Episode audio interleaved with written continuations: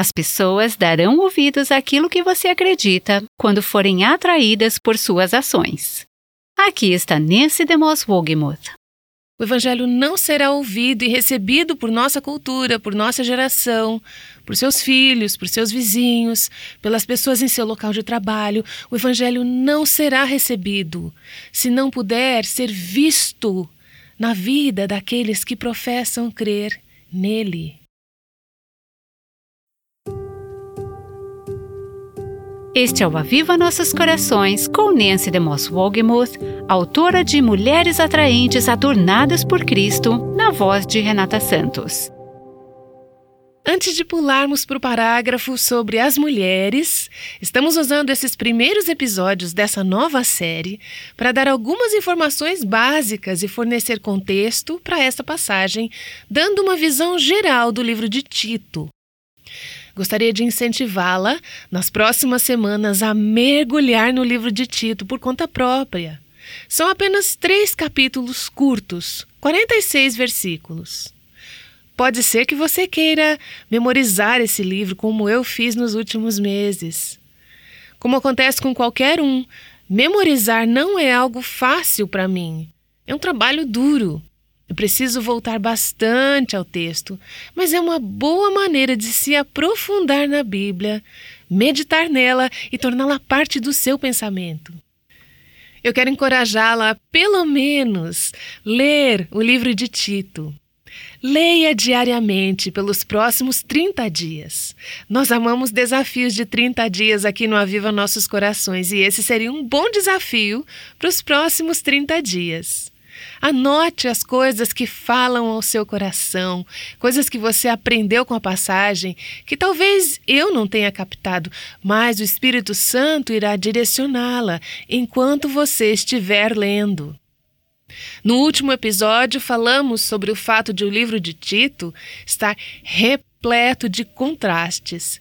Existem duas categorias principais ou grupos de pessoas sobre as quais ele fala: aquelas que não creem no Evangelho de Cristo e aquelas que creem no Evangelho.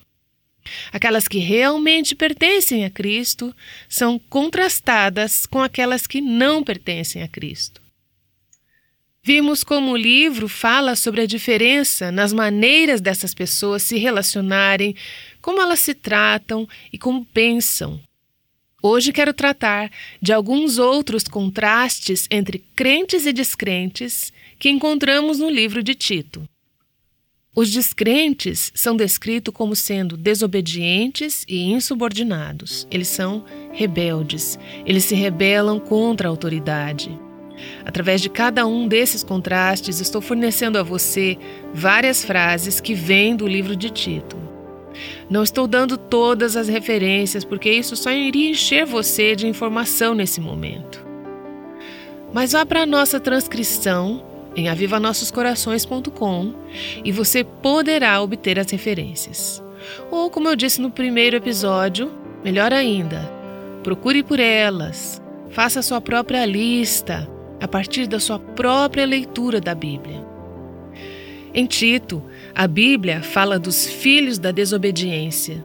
Diz que estão abertos à acusação de libertinagem e insubordinação.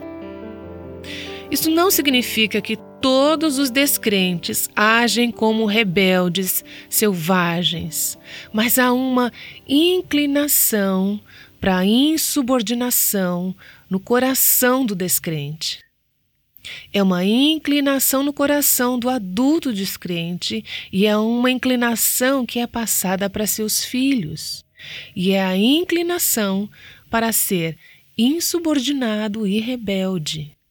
No capítulo 1, versículo 10, está escrito: Pois há muitos insubordinados que não passam de faladores e enganadores.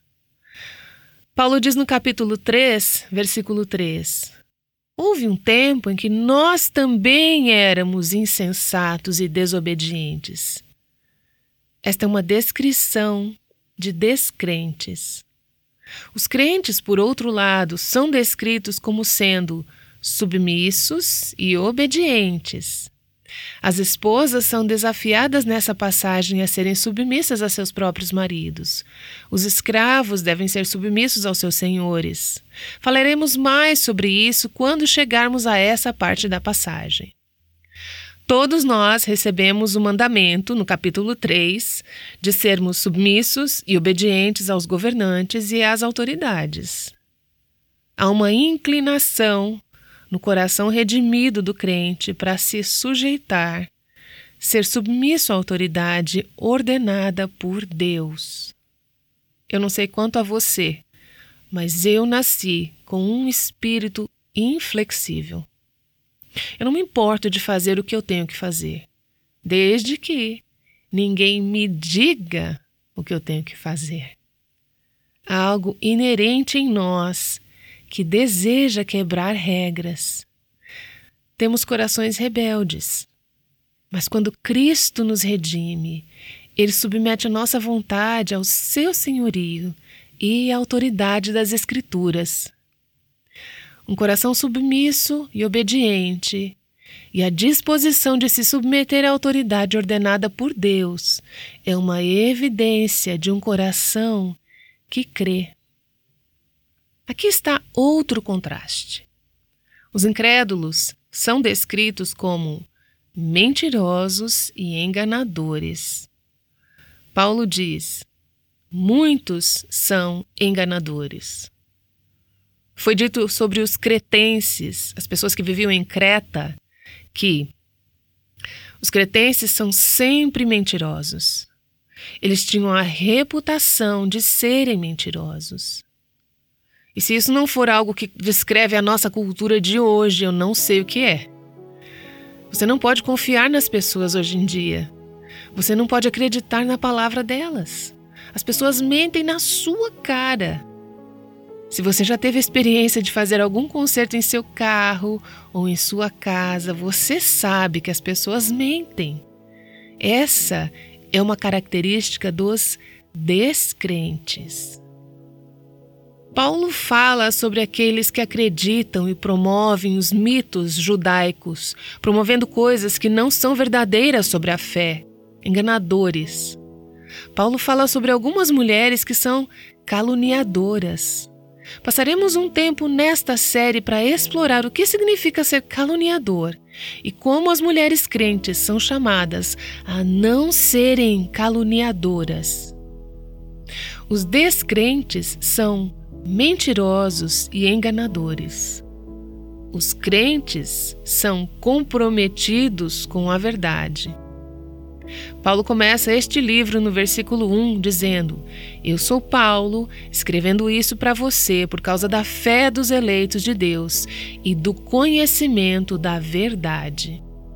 A verdade é a chave, é importante para aqueles que são crentes.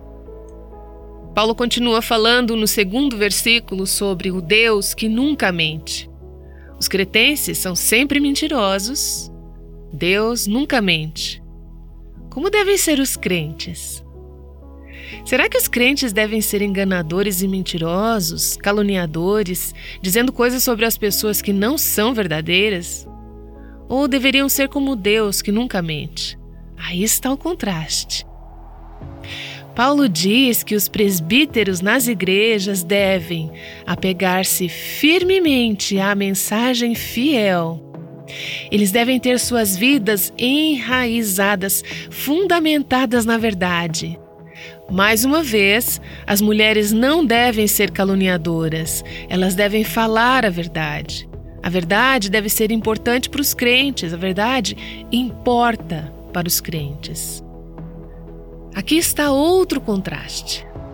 Os descrentes ensinam coisas que não devem, quando se trata de preparar outras pessoas em assuntos espirituais, há muitas pessoas por aí que estão ensinando coisas que não deveriam. Elas podem declarar ou não ser cristãs, mas elas estão ensinando coisas às pessoas sobre áreas da religião que não são verdadeiras. Elas não se baseiam na palavra de Deus. Essas são pessoas que Paulo descreve como pessoas distantes da verdade no que ensinam. Porém, os crentes são exortados a falar o que está de acordo com a sã doutrina. Essa é uma frase muito importante neste livro. Vamos levar algum tempo para falar sobre o que é a sã doutrina e por que ela é importante e realmente importa. Sã doutrina. Esse é o tipo de ensino que deve caracterizar os membros crentes das igrejas e as nossas igrejas. Os descrentes são descritos com seus falsos ensinos, com sua doutrina doentia. Eles são descritos como perturbando ou arruinando famílias inteiras. Essa é uma das razões pelas quais a doutrina é importante.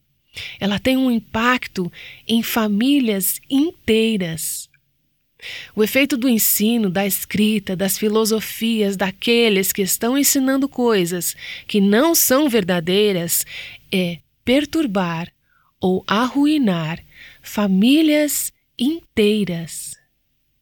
Essa é uma imagem de famílias descrentes que estão em um estado de caos. Elas são disfuncionais, elas estão desordenadas. Essa é uma imagem de famílias descrentes. Elas foram arruinadas. Isso não é verdade em nossa cultura? Famílias descrentes, altamente disfuncionais e desordenadas. Você pode dizer, mas isso é verdade para muitas famílias de crentes. Porém, não deveria ser verdade para famílias de crentes. Este é o objetivo desse livro. O que é dito sobre as famílias de crentes em Tito é que, se as famílias dos crentes viverem o Evangelho, elas estarão em ordem, as coisas se encaixam. Portanto, filhos de crentes são submissos aos pais, eles são obedientes à palavra de Deus. As mulheres mais jovens são descritas como mulheres que amam seus maridos, amam seus filhos. Isso não significa que eles nunca tenham problemas. À medida que chegarmos a cada uma dessas frases, vamos falar sobre o que isso significa e o que não significa. Porém, existe amor no casamento. Existe amor entre pais e filhos em famílias crentes que vivem o Evangelho. Paulo fala sobre mulheres que trabalham em casa. Vamos falar sobre o que isso significa e a prioridade da família para a mulher crente e esposas que são submissas aos seus próprios maridos. Você vê como o evangelho funciona nesses diferentes relacionamentos e como é a família onde o evangelho pode ser demonstrado da parte dos crentes? Pense em todos os diferentes contrastes. Deixe-me resumir desta forma. Paulo diz que é assim que nós éramos, quando não éramos crentes. Nós éramos assim. Vá para o capítulo 3 e veja por si mesma. Capítulo 3, versículo 3, Paulo diz: Houve um tempo que nós também éramos insensatos. Em nosso estado de descrença, éramos assim. Éramos insensatos e desobedientes. Vivíamos enganados e escravizados por toda espécie de paixões e prazeres. Vivíamos na maldade e na inveja, sendo detestáveis e odiando uns aos outros. Paulo diz que esse é o retrato de quem nós éramos. Você pode estar pensando, mas eu fui salvo aos quatro anos de idade como eu era. Eu não fiz todas essas coisas. Será que eu fui insensata e desobediente, vivendo enganada e escravizada por toda espécie de paixões e prazeres? Vivia na maldade e na inveja, sendo detestável e odiando aos outros aos quatro anos de idade? Olha, eu não me lembro de fazer todas essas coisas antes de completar quatro anos. Talvez eu tenha jogado minha mamadeira na minha irmã ou coisa assim. Para nós que fomos criados na igreja e em bons lares, e talvez tenhamos conhecido o Senhor quando éramos criança, isso é verdade? Paulo diz que nós mesmas já fomos assim. esta era a inclinação do nosso coração. Podemos não ter tido muita oportunidade de expressar tudo isso, mas éramos assim, separadas da graça de Deus, e é quem nós seríamos hoje, longe da transformação que o Evangelho traz em nossas vidas. Paulo diz que distantes de Cristo éramos assim. Volte ao versículo 1, no capítulo 3. Paulo diz: É assim que vocês deveriam ser. O versículo 3 descreve o que éramos, o que todos nós fomos ao mesmo tempo. Porém, o capítulo 3, versículo 1 e 2 diz: É assim que vocês devem ser. É assim que os crentes devem ser descritos. Lembre-os de serem submissos aos governantes e autoridades, de obedecerem, estarem prontos para toda boa obra, não falarem mal de ninguém, evitarem brigas, serem gentis e mostrarem cortesia perfeita para com todas as pessoas. Você vê o contraste entre os versículos 1 e 2 e o versículo 3? dois tipos de pessoas: aqueles que são descrentes e aqueles que são crentes. Agora a questão é, e temos sugerido isso o tempo todo, o que faz a diferença? Seria o fato de que algumas pessoas são melhores do que outras? Seria o fato de que algumas pessoas se esforçam mais do que outras? Seria o fato de que algumas pessoas foram criadas em lares melhores do que outros? Seria o fato de que algumas pessoas se socializam melhor do que as outras? Não. Não é isso o que faz a diferença.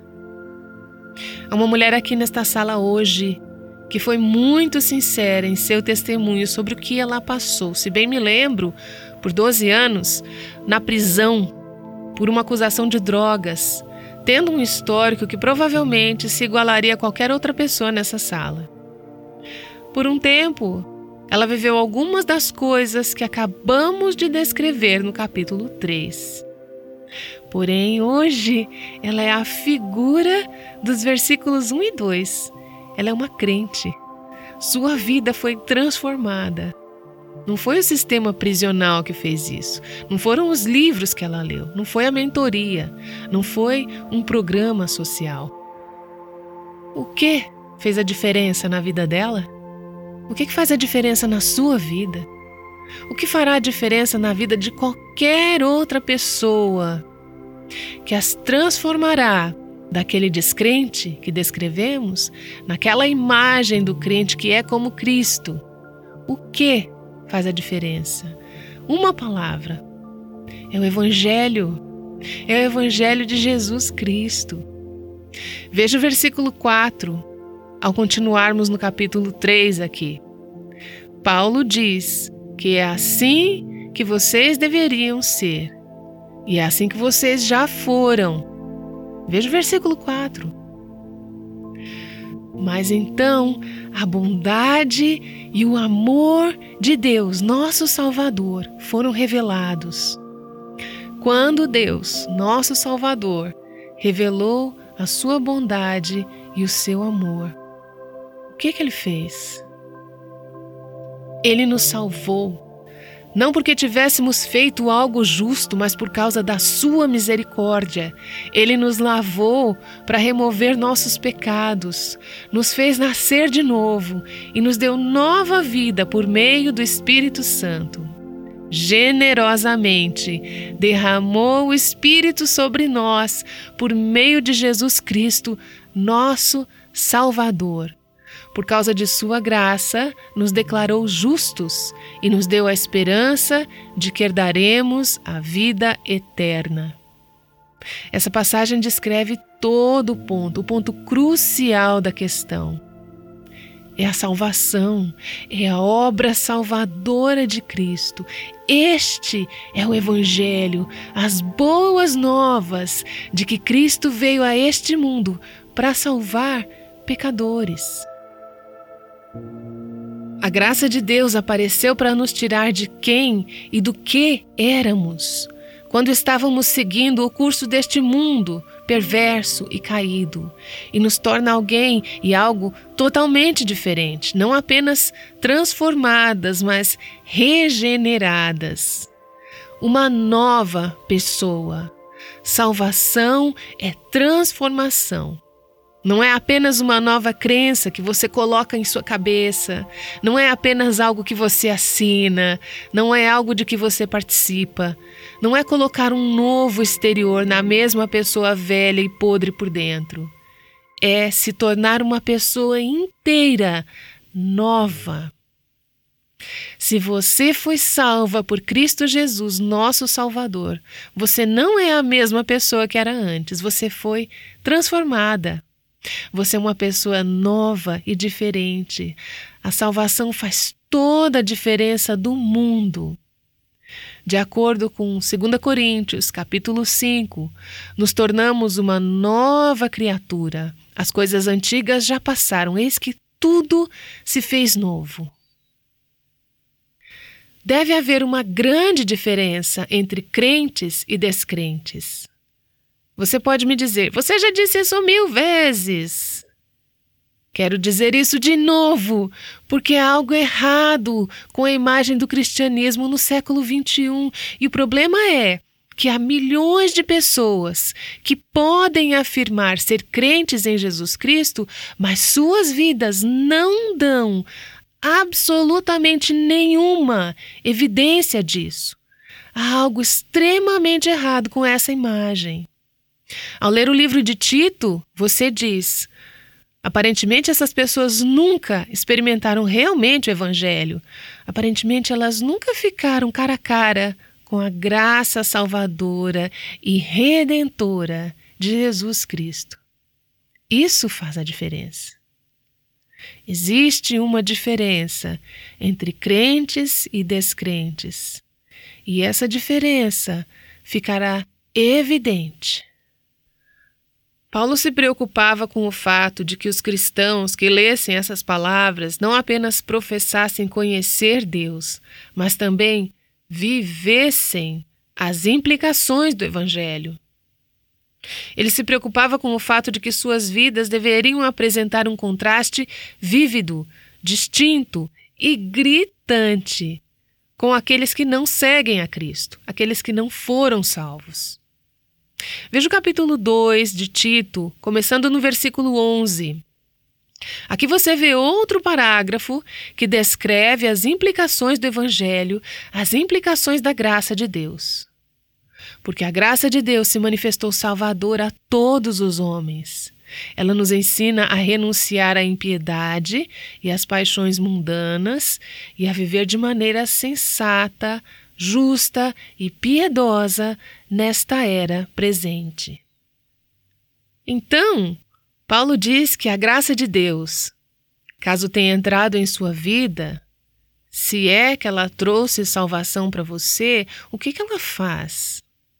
Ela discipula você, ela disciplina você. Ela nos ensina a dizer não às coisas que faziam parte da nossa antiga vida impiedades, paixões mundanas, e a dizer sim para as coisas que fazem parte da nossa nova vida, para viver de forma sensata, justa e piedosa nesta era presente. E isso nos dá uma razão para viver, como ele diz nos versículos 13 e 14. Enquanto aguardamos a bendita esperança, a gloriosa manifestação de nosso grande Deus e Salvador, Jesus Cristo.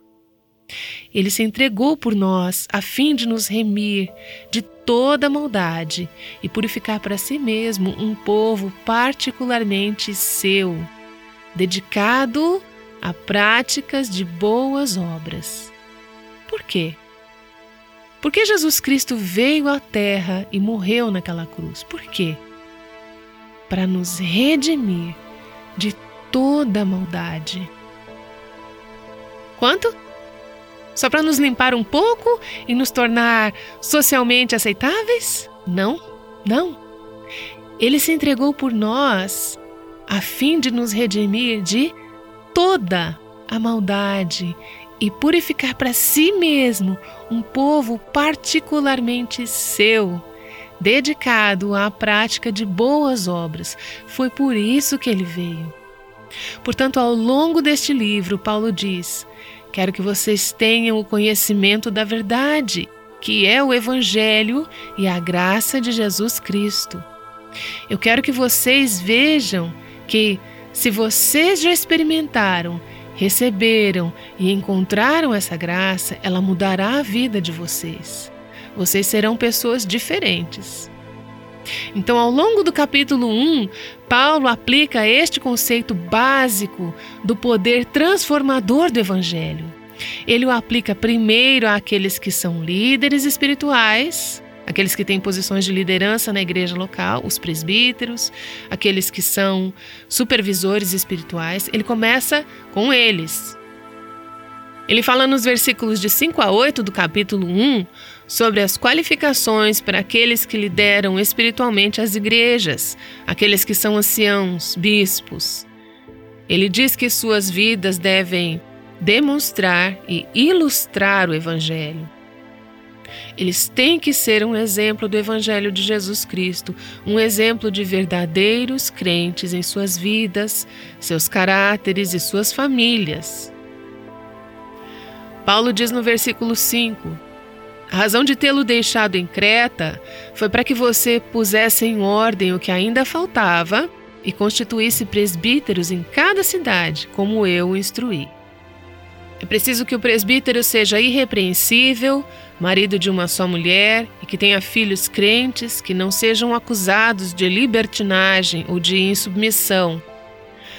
Por ser encarregado da obra de Deus, é necessário que o bispo seja irrepreensível, não orgulhoso, não briguento, não apegado ao vinho, não violento, nem ávido por lucro desonesto é preciso, porém, que ele seja hospitaleiro, amigo do bem, sensato, justo, consagrado e que tenha domínio próprio.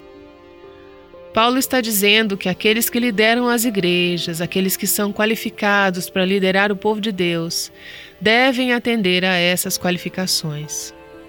Qual é a essência? Que suas vidas demonstrem o Evangelho, que eles vivam as verdades do Evangelho. Então, no versículo 9, ele diz que, em sua função, não apenas em suas qualificações, mas em sua função e no que fazem, devem viver o Evangelho, eles devem proclamar o Evangelho. Em primeiro lugar, o versículo 9 diz que eles devem dar instruções na sã doutrina. Eles devem instruir na sã doutrina, que se baseia no Evangelho e que muda vidas. No capítulo 2, que veremos mais cedo ou mais tarde aqui, ele diz que eles devem ensinar o que está de acordo com a sã doutrina. Eles devem ensinar o Evangelho com suas implicações. Eles não só devem instruir na doutrina o Evangelho de Jesus Cristo, mas também têm a responsabilidade de repreender aqueles que não ensinam a sã doutrina, aqueles que contradizem a sã doutrina. Hoje, a mentalidade é: Apenas ensine o que você acha que é verdade, mas não é considerado apropriado repreender ou ser contra alguém que está ensinando doutrinas falsas ou algo com que você não concorda. Nessa cultura relativística, essa é apenas a sua opinião. Você deixa que eles ensinem o que querem ensinar e você ensina o que você acha que deveria ensinar. Paulo diz: não, não. Existe verdade. Existe uma sã doutrina. E aqueles que lideram a igreja devem ensinar a sã doutrina. Eles têm a responsabilidade de proteger o povo de Deus de doutrinas que não são sadias, de repreender aqueles que contradizem a verdade. Agora, isso não vai fazer você ganhar nenhum ponto hoje. Isso não vai fazer com que você seja eleita para a maioria dos cargos. Porém, Paulo não estava concorrendo a uma eleição. Ele só estava querendo ser aprovado por Deus. É uma responsabilidade muito séria para mim enquanto ensino a palavra de Deus. Instruir na sã doutrina e também falar as coisas que irão repreender aqueles que contradizem coisas que estão sendo ensinadas às mulheres hoje, que são contrárias à palavra de Deus.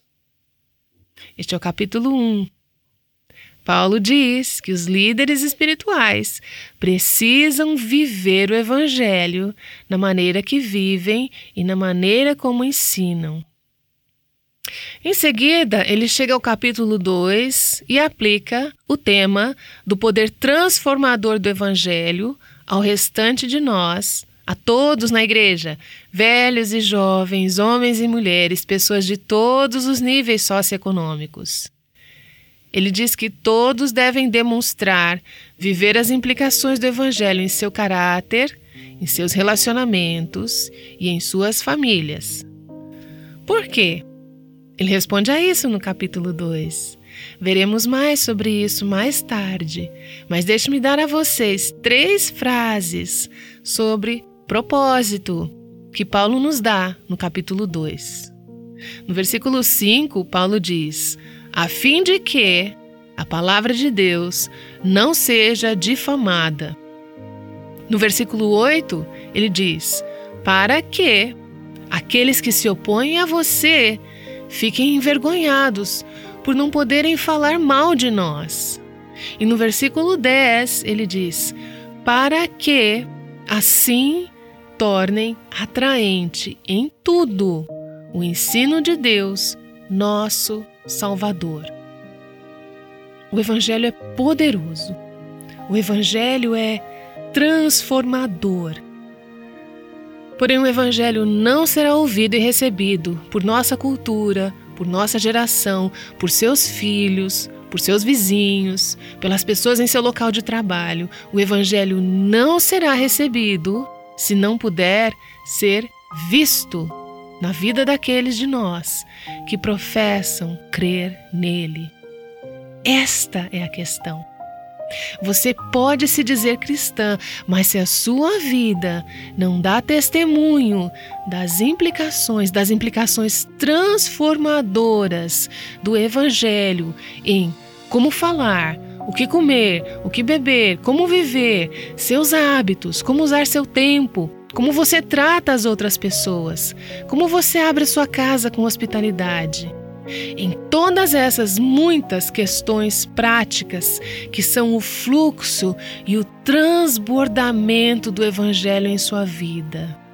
Se a sua vida não demonstrar isso, então não há base sobre a qual o mundo pode olhar para a sua vida e dizer: Eu acredito no Evangelho. Não podemos simplesmente dizer às pessoas que isso é verdade. Elas precisam ver, sentir, experimentar que isso realmente é verdade em nossas vidas. Pai, como eu oro para que o Senhor nos ajude a captar a essência desse livro e todas as passagens que dizem que realmente faz diferença ser um cristão. Quero te agradecer pelo poder transformador do Evangelho de Jesus Cristo, pela graça de Deus, nosso Salvador, que veio, que nos ensina e nos treina a dizer não ao pecado e sim à justiça. Eu oro, ó Deus, por um avivamento do verdadeiro cristianismo bíblico e evangélico em nosso mundo, em nossas igrejas, em nossa audiência. Senhor, que a minha vida reflita as implicações do Evangelho, que a minha vida adorne a doutrina de Deus, que minha vida torne o Evangelho crível para aqueles que estão ao meu redor hoje. Eu oro em nome de Jesus. Amém. Essa é Nancy DeMoss Wogemuth. Ela está nos dando uma visão geral de algumas das questões práticas que descobriremos à medida que continuarmos a estudar o capítulo 2 de Tito nas próximas semanas aqui no Aviva Nossos Corações. Nancy, por que essa passagem em particular é tão importante para nós como mulheres? Deixe-me dizer primeiro que cada palavra da Bíblia é inspirada por Deus e é necessária para todo crente, seja homem ou mulher. Mas em Tito, no capítulo 2, o apóstolo Paulo, sobre a inspiração do Espírito Santo, apresenta especificamente algumas instruções práticas para as mulheres. Eu acho que é uma grande bênção e um presente ser capaz de ler essas palavras, levá-las a sério e aplicá-las em nossas vidas. Porém, essas passagens precisam de algum estudo cuidadoso e interpretação precisa, e é isso que eu tentei fazer nesta série. Que significa em nossos dias, por exemplo, que mulheres mais jovens trabalhem em casa, como diz em Tito 2. Você vai ler sobre isso e muitos outros tópicos úteis e práticos no livro Mulheres Atraentes Adornadas por Cristo. E você pode encontrá-lo no nosso site www.avivanossoscorações.com. O que você pensa ao ouvir a palavra doutrina? No próximo episódio, Nancy vai mostrar por que essa é uma palavra boa, uma palavra alegre e uma palavra prática para a sua vida. Queremos tê-la de volta no Aviva Nossos Corações. O Aviva Nossos Corações, com Nancy DeMoss Wogemuth, quer ajudá-la a viver a beleza do Evangelho e faz parte do Ministério Life Action.